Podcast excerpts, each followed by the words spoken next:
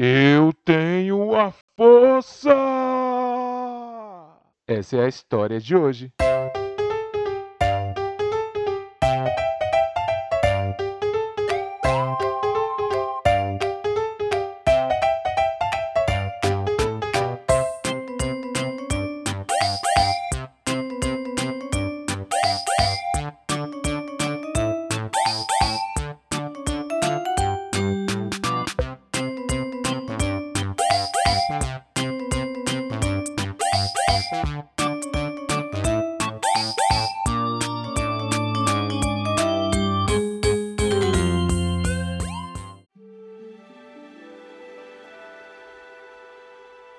Havia um homem chamado Manoá, da tribo de Dan. Ele tinha uma esposa e não podiam ter filhos. Mas um dia, o anjo do Senhor apareceu à esposa de Manoá e disse: Embora você não tenha conseguido ter filhos até agora, ficará grávida mulher e dará à luz um filho. Portanto, tenha cuidado. Não beba vinho e nem outra bebida forte, nem coma nenhum alimento que seja impuro. Seu filho jamais cortará o cabelo, porque ele será consagrado a Deus desde o nascimento. Ele começará a libertar meu povo dos meus inimigos. Quando o menino nasceu, ela chamou de Sansão Deus o abençoou enquanto ele crescia e o Espírito de Deus começou a agir nele. Certo dia, quando Sansão e seus pais estavam descendo a uma cidade, de repente, um jovem leão atacou Sansão. Naquele momento, o Espírito do Senhor veio sobre Sansão com tamanho poder que ele rasgou o animal pelas mandíbulas, usando as próprias mãos.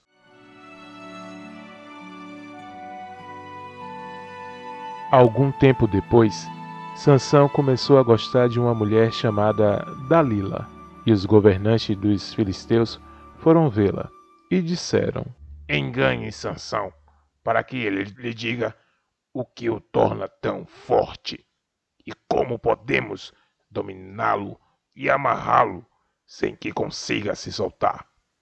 Então, cada um de nós dará a você mil e cem peças de prata.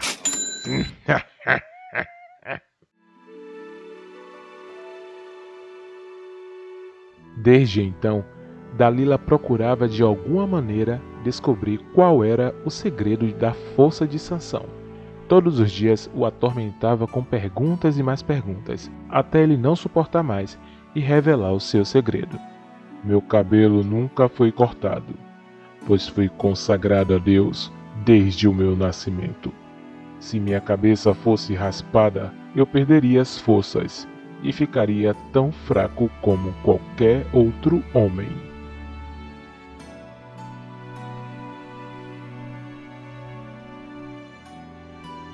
Então Dalila chamou os inimigos de Sansão e contou tudo a eles. Enquanto Sansão dormia, Dalila chamou um homem para cortar as tranças do seu cabelo e gritou que seus inimigos vieram atacá-lo. Ao acordar, ele pensou que faria como das outras vezes e se livraria deles. Porém, Sansão não sabia que o Senhor o havia deixado.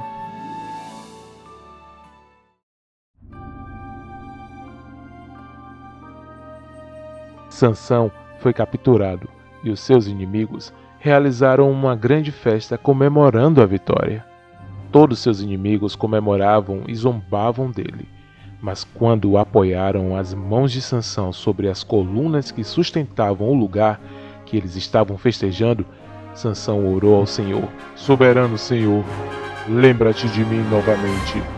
Por favor, ó Deus, fortalece-me só mais esta vez. Permite que, com um só golpe, eu me vingue dos seus inimigos e dos meus inimigos. Então Deus deu força novamente a Sansão e ele empurrou as duas colunas que sustentavam o local da festa. E o lugar desabou, acabando com a festa. E assim, Sansão se vingou dos inimigos de Deus.